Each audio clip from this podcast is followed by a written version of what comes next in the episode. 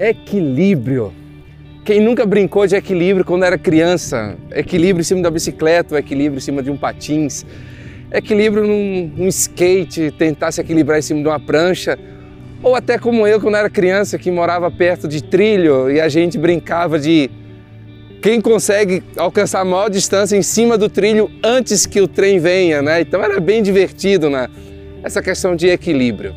Nós hoje ah, nós temos uma carência muito grande nessa questão de equilíbrio emocional, porque a gente tem depressão, que é o excesso de passado, e ansiedade, que é o excesso de futuro. Então a gente tem muito excesso ou de passado ou de futuro que ainda não chegou. E a gente fica nesse meio termo sem saber encontrar o equilíbrio. E a gente vê tantas pessoas tão tristes, tão decepcionadas, sem saber o que fazer. A Bíblia diz no livro de Filipenses que não ande ansioso. Você não precisa andar ansioso por coisa alguma. É só colocar diante de Deus aquilo que você precisa, aquilo que você deseja, porque nós temos um Deus que Ele ouve e Ele tem o maior prazer em responder e Ele quer sim te responder.